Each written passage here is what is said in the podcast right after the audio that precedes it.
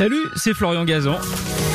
Tout l'été sur RTL, dans l'émission Ça va faire des histoires, on vous raconte des anecdotes incroyables, farfelues et parfois absurdes, tout ça dans la bonne humeur, et racontées par les meilleurs. D'ailleurs, je leur laisse le micro.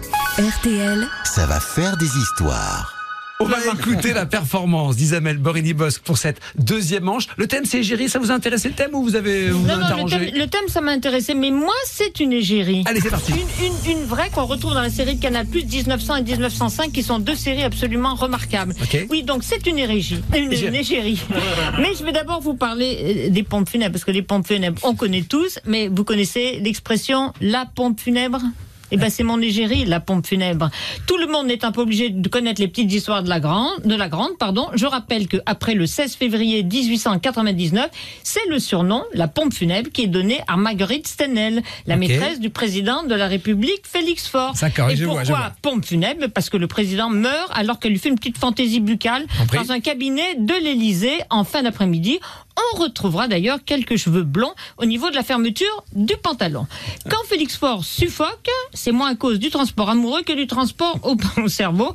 Et bien sûr, là, c'est le branle-bas de combat, si j'ose dire. Bien le sûr. secrétaire Henri Blondel l'a fait sortir par une porte dérobée et l'expression est célèbre quand le curé arrive et qui demande si le président a toute sa connaissance, on lui répond ben non, elle est sortie par la petite porte. C'est la fin du fait divers qui est connu et c'est le début de la légende parce que Clémenceau qui déteste Félix Faure ironise, il voulait être César, il ne fut que pompé, jeu de mots pas très subtil mélangeant la notion de petite gâterie et le nom d'un empereur romain jugé extrêmement médiocre. Les chansonniers en rajoutent oui, Meg Marguerite Stanel, c'est la bonne fée du président. Son nom, la fellation.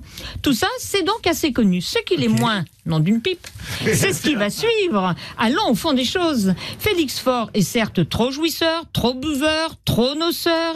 Il a fait une syncope un mois plus tôt, mais voilà, il aime vraiment passionnément, absolument, Marguerite Stanel, une demi-mondaine mariée à un peintre jugé médiocre. Moi, j'aime bien ce qu'il fait, mais bon.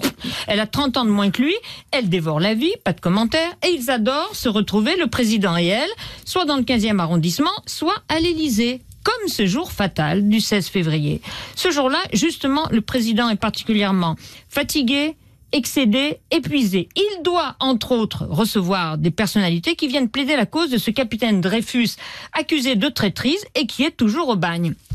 Quand on vient lui annoncer que son invité est là, il croit que c'est sa Marguerite à effeuiller, mais pas du tout. C'est Albert Ier de Monaco qui l'attendait plus tard. Et l'entretien dure longtemps, dure, dure. Juste avant, il a pris, histoire d'assurer, une Oui. pilule à base de phosphure de zinc. C'est l'ancêtre du Viagra. Ça existait déjà. Et bien sûr, et comme il a peur que l'effet retombe et tout le reste avec, eh ben il reprend à tout hasard une seconde pilule. D'autant qu'on lui annonce une nouvelle arrivée. Mais hélas, c'est toujours pas sa maîtresse. C'est l'archevêque de Paris qui arrive avec Non. son cahier de doléances et diverses demandes, notamment de fonds.